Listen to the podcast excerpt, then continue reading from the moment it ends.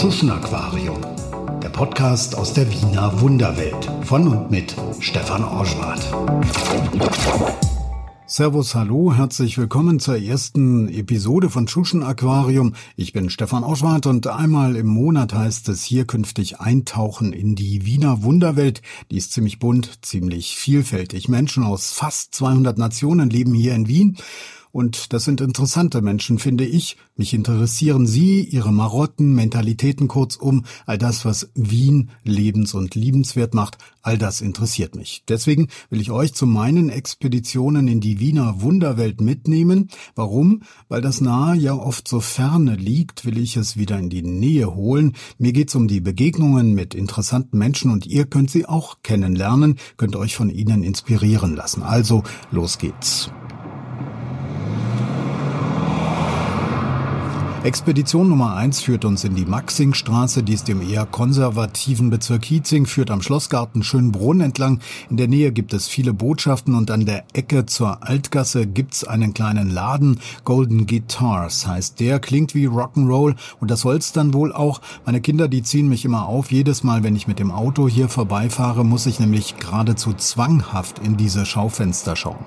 Was hinter der Tür ist, das wollte ich schon immer wissen, also gehen wir mal rein. So, da sind wir jetzt also im Laden drin. Michael Eipeldauer ist der Chef hier im Golden Guitars. An und für sich bin ich gelernter Goldschmied. Ich bin Goldschmiedemeister, habe auch einen Goldschmiedebetrieb gehabt, ein Mannbetrieb, was dann immer schlechter gegangen ist. Die Leute lassen sich einfach keine handgefertigten Sachen mehr machen. Und irgendwann einmal bin ich dann halt als Wiener natürlich auf die Kontragitarre gekommen. Und das war so gerade die Zeit, wo ein bisschen ein Revival war vom Wiener Lied. Und damit bin ich halt ganz gut reingerutscht. Ich bin praktisch das einzige Geschäft in Wien, wo man Kontragitarren kaufen kann.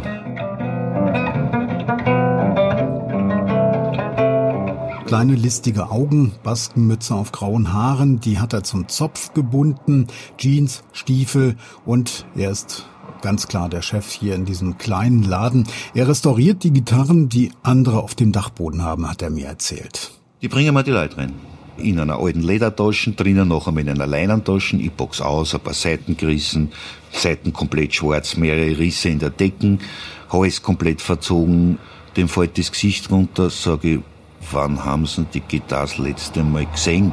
Sagt er, na ja, rechnet nach, sagt vor 23 Jahren. Sag ich, wo haben sie es gelagert? Am Kosten ganz oben, sage ich, dort ist am trockensten. dort haben sie es gern gehabt. Ich habe dann die Gitarre, war ein 15-seitige Reisinger, sehr bekannter Wiener Gitarrenbauer. Ich habe ihm dann die Gitarre abgekauft und habe es dann restauriert. Also so komme ich zu meinen Gitarren. Wenn ich mich hier so umschaue in dem Laden, da sind natürlich sehr viele Gitarren, viel Holz, aber auch viel Werkzeug. Denn das, was Michael macht, ist eben Gitarren reparieren, Gitarren wieder flott machen und Natürlich gibt's auch Gitarren zum Antesten und da hält's mich dann nicht mehr. Ich muss einfach Gitarren verkosten. Ich nehme mir mal eine Jazzgitarre, die Michael restauriert hat. Noch ein paar Worte zu ihm. Er stammt selber aus Wien, aus einer mäßig musikalischen Familie, hat er mir erzählt. Eigentlich ist er Goldschmied, hat er ja schon gesagt. Aber er hat auch ein paar Jahre klassische Gitarre studiert. Und was mich fasziniert an ihm, er ist ein wandelndes Musiklexikon. Wien war führend im Gitarrenbau um 1750 bis 1800, was dann ein bisschen in Vergessenheit geraten ist, weil dann die spanischen Gitarren gekommen sind. Die Wiener Gitarre zeichnet sich aus durch einen extrem vorgespannten Boden. Fichte Decke, alles andere ist Ahorn, aber extrem vorgespannter Boden und das macht ihr einen kurzen, knackigen, lauten, speziellen Basston. Deswegen wird der Bass abgedämpft, das ist eine ganz eigene Spieltechnik.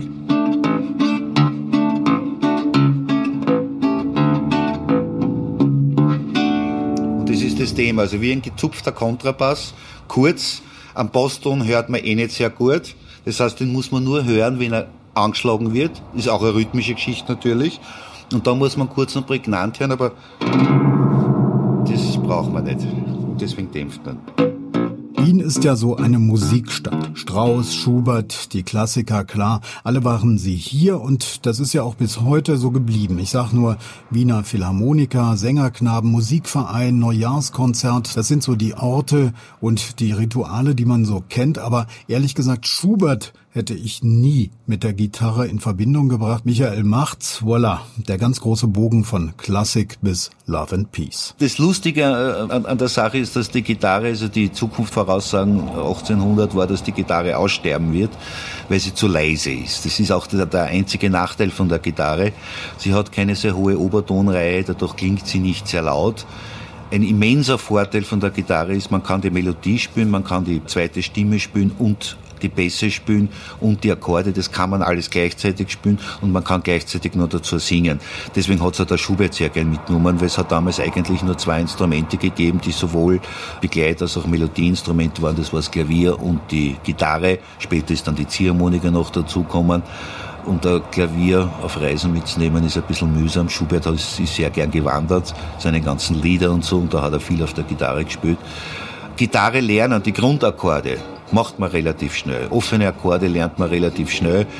Wenn man sich so anschaut, diese Songwriter, Alo Guthrie und so 50er Jahre, 60er Jahre, die also mit einfachen Akkorden tolle Lieder geschrieben haben, ja, das ist eigentlich das, was die Gitarre ausmacht. Und natürlich mit der Verstärkung in den letzten Jahren auch die Lautstärke natürlich. Und das ist eigentlich die Faszination der Gitarre. Hallo. Ja, und während wir da so fachsimpeln, uns über Gitarren, über Hölzer, über Klang und so weiter unterhalten, kommt mal ebenso Martin Spitzer in den Laden marschiert, einer der bekanntesten Jazzgitarristen von Österreich. Er spielt mit Digno Schneeberger im Trio Gypsy Jazz und Spitzer, der ist Stammkunde und er kriegt wie viele andere auch erstmal einen Kaffee. Wenn wir schon dabei sind, willst du einen Kaffee? Ja, gern. Milchzucker? Habt ihr Espresso? Oder naja, so ein klingt so, ja? Ja.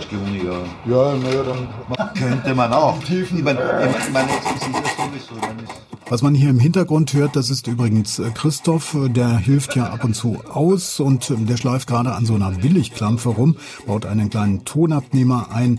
Das ist immer mehr gefragt. Das hat mir Michael vorhin erzählt. Das Kleingeld verdient er mit Reparaturen, Umbauten, Seiten, Zubehör und Kindergitarren. Mein Hauptgeschäft mache ich mit den kleinen Sachen, sprich Seitenmechanik. Für Autonormalverbraucher mache ich auch gern. Ich ziehe auch neue Seiten auf, verrechne dafür natürlich was. Das ist etwas, was zum Beispiel viele Gitarrenbauer nicht machen, weil sie einfach sagen, so nach dem Motto, das ist unter meiner Würde, wenn ich Gitarre spiele, muss ich auch Seiten wechseln können. Aber wenn er es nicht kann, dann kann er es nicht. Und man kann es ihm ja auch zeigen, aber es ist ja nicht so, dass man es umsonst machen muss. Und dann kommen halt auch so Sachen zusammen, wie, Gitarre fällt um, Mechanik bricht ab oder die oberste, die G oder die D. Und nachdem ich mittlerweile einen ziemlichen Fundus habe, findet man dann immer was Passendes, weil die alten, gerade die alten Gitarren, die Mechaniken sind nicht genormt wie heute. Heute kann man Mechanik kaufen und einbauen. Das hat man früher nicht kennen. Die Abstände, die, die Achsen sind unterschiedlich, etc., etc. Und da findet man da schon irgendwas. Aber das ist eigentlich mein Hauptgeschäft. Also von dem lebe ich. Die Kontragitarren, ja, verkaufe ich vier, fünf im Jahr. So alte Wiener Gitarren auch. Fünf, sechs, sieben im Jahr. Was haben wir jetzt für eine Gitarre? Franz Brunner, aber die muss noch stimmen.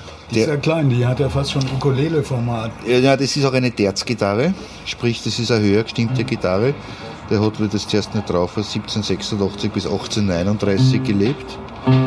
Terzgitarre hat man verwendet in der Kammermusik, also wenn zwei Gitarren gespielt haben. Das heißt, die große Gitarre, eine normale Konzertgitarre, wobei aus der damaligen Zeit auch schon viel kleiner als unsere, hat also die Akkorde und den Bass gespielt und die die Erzgitarre, weil sie ein bisschen lauter ist und ein bisschen anders Tonbereich abdenkt, die Melodie und äh, die zweite Stimme. Das heißt, ich habe da, also die sind G gestimmt.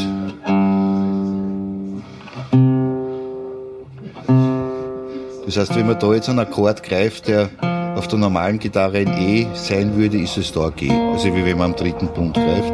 Also ein bisschen wie, wie eine ähm, Bariton, ne? Ja, ja in die andere Richtung. Ja. Der Herz geht also höher.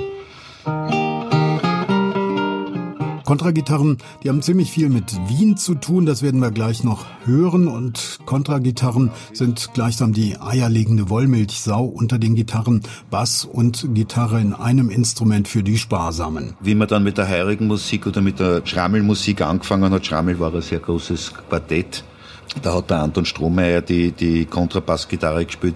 Die haben in lauter kleinen Heurigen gespielt. Und jetzt gibt's zwei Gründe. Der eine Grund war, es waren äh, eine Geige, eine Bratsche, eine normale Gitarre, aber es hat der Bass gefehlt. Und jetzt kommen zwei Sachen dazu. Erstens ist ein Kontrabass sehr groß und auch sehr teuer. Da ist man meistens in die Heurigen gar nicht reinkommen. Das ist das eine und deswegen hat man die Kontragitarre genommen. Und das zweite ist, die Gage, die damals sehr gering war, hat man nur durch vier geteilt und nicht durch fünf. Und das ist ein wenig Vorteil, weil einfach was überbleibt. So, aber jetzt zeige ich einmal mein Ding her. Brian May, der Gitarrist von Queen, der hat ja seine Gitarre aus dem Holz einer Ofenverkleidung gebaut. Michaels Kontragitarre, die hat er selber gebaut, war mal ein Klavier, hat er erzählt. Und diese ganzen Töne ist der zweite Hals von einer 13-seitigen. Da bin ich aber jetzt nur am Griffhals. So, dann geht's weiter mit Gis, G. Seiten sind schon ein bisschen alt. Spüre recht viel. Äh, Fis. Manchmal mag das Stimmgerät nicht. F. E. Also ich bin dort, wo jetzt der Kontrabass ist. D, Dis und D. Sprich, ich habe auf dem Instrument, also sie stimmen lässt halt, habe ich fünfeinhalb Oktaven. Das ist so viel wie ein Klavier und das war auch einmal ein Klavier. Ich baue das aus alten Klavieren, also aus dem Holz von alten Klavieren. Die Decke ist der Resonanzboden, der Hals war der Stimmstock, also der Teil, der keine Stimmnägel hat. Zage und Boden sind von woanders, das weiß ich nicht mehr. mehr. wenn man das dann spielt, also klassisch zum Beispiel. Ich schaue mich mal um im Schaufenster, da hat Michael ein paar dieser Kontragitarren stehen, zwei Hälse, dünne und dicke Seiten, Prinzip Zitter. Ein paar tausend Euro kosten die, handrestauriert hier im Golden Guitars. Der Altar für den heurigen Gitarrengott steht hier und auch diese Religion kennt natürlich ein Sündenregister. Die absolut größte Sünde ist, sich eine Gitarre zu kaufen und sie nicht anzurühren. Das ist die größte Sünde. Die zweitgrößte Sünde ist, äh, eine Gitarre an die Wand zu stellen. Weil Gitarre ist unten rund und sie fällt dann um. Hund geht vorbei, Kinder, sonstiges. Und dann hat man halt die diversen Kopfbrüche. Wenn es nur die Mechaniken sind, ist eh glimpflich, aber meistens ist der Kopf ab. Einer der größten Sünden ist es auch, die Gitarre einzupacken, weil man nimmt es nicht raus und spült. Das Wichtigste bei einem Instrument ist, dass es gespült wird. Also man merkt schon, der Laden, das ist so eine Art äh, Kontaktbörse und, äh, und hier im Laden, da trifft Michael auch die Musiker wie Christoph, auch der spielt Gitarre, mit denen er dann nach Feierabend Wiener Lieder und Kreisler spielt, also Wiener Soundtrack eben. Hören wir mal rein. Ich habe die beiden mal gebeten, mal ein bisschen was für mich zu spielen hier im Laden im Golden Guitars und das hört sich dann so an, richtig Wiener Soundtrack. Heute muss man ins Grüne gehen, in den bunten Frühling hinaus. Jeder Bursch und sein Mädel mit einem Fresspaket sitzen heute im grünen Klee. Schatz, du, ich hab a Das Griffbrett aus ist. Ja, die Sonne ist schön und die Leute sind braun. Gehen wir Tauben vergiften im Park. Framus Höfner, das sind so die gängigen Framus, hat von bis gebaut, also von ganz billigen Jazzgitarren bis zur Attila Zoller die die Obergreiner gespielt haben, deswegen ist die so bekannt. Es hat aber sehr gute ostdeutsche Gitarrenbauer gegeben, die heute komplett untergehen. Große Firmen wie Musima, Musikinstrumentenfabrik Magnenkirchen, wo viele kleine Gitarreninstrumentenbauer waren, die verschiedene qualitative Sachen, ob sowohl optisch lustige Sachen wie auch spieltechnisch sehr interessante Sachen gebaut haben. Das geht einfach komplett unter. Aber das ist so, wie die Wiener Konzertgitarre untergeht. Man muss sich vorstellen, wenn der Hendrix nicht die Fender gespielt hätte, war die heute nie so berühmt. Zum Schluss gibt's noch ein bisschen Wiener Buddhismus, Gelassenheit mit einem Schuss Grant im Unterton, skeptisch gegenüber der Welt, Wiener Schmäh und rauer Herzlichkeit. Es spielen auf Christoph und Michael Eipeldauer. Hätt ma, kennt ma, mach ma aber nicht. Dadat ma, solltet ma, mach ma aber nicht. Kuntert ma, waret ma, sam ma aber nicht. Mach ma nicht und mach ma alles nicht. So, das war die erste Episode des Wien-Podcasts Tschuschen Aquarium, diesmal aus dem Golden Guitars in Wien-Hietzing. In der nächsten Folge stelle ich euch eine Künstlerin aus Bulgarien vor, Adriana Galabova. Ich habe sie in ihrem Atelier im 14. Bezirk in Wien-Penzing besucht. Hier schon mal ein Vorgeschmack. Naja, als ich hier gekommen bin, dann musste ich was arbeiten, wo man keine Sprache benötigt. Das bedeutet putzen oder babysitten. Und da habe ich bei zwei Familien geputzt und bei einer Prostituierte das Baby in der Nacht äh, behütet sozusagen, als sie arbeiten gegangen ist. Wo immer nicht, dann braucht man alles nicht. Wien, die schönste Stadt der Welt für mich, weil ich hier mich geborgen fühle weil Wien spricht alle meine Lebensvorstellungen von Ordnung, von Sauberkeit und eigentlich Verhältnisse zwischen den Leuten. Man sagt, dass die Wiener Leute nicht mit so guter Stimmung sind, sozusagen, aber es gibt überall Leute und Leute. Ein bisschen konservativ, aber mit einem schönen Touch vom Konservatismus. Ich meine, diese alte K&K, manchmal meckere ich auch, wenn ich sage, okay, in Wien gibt es nicht so viele alternative Geschäfte oder Orte wie in Berlin zum Beispiel. Aber dann sage ich, okay, gut, aber Berlin ist Berlin und Wien ist Wien. Einfach anders. Geht nicht, haben wir nicht, spielt's bei uns halt nicht. Wollen wir nicht und brauchen wir alles nicht. Hallo. Mir war's das für diese Woche. Servus und Baba. Bis in vier Wochen dann zur nächsten Episode. Wenn's euch gefallen hat, könnt ihr natürlich auf allen Kanälen liken, vor allem Social Media, Instagram, Snapchat, Facebook, was auch immer ihr so bespielt. Ein Daumen hoch, darüber freue ich mich. Ciao. Tschuschen Aquarium, der Podcast aus der Wiener Wunderwelt von und mit Stefan Orschwart.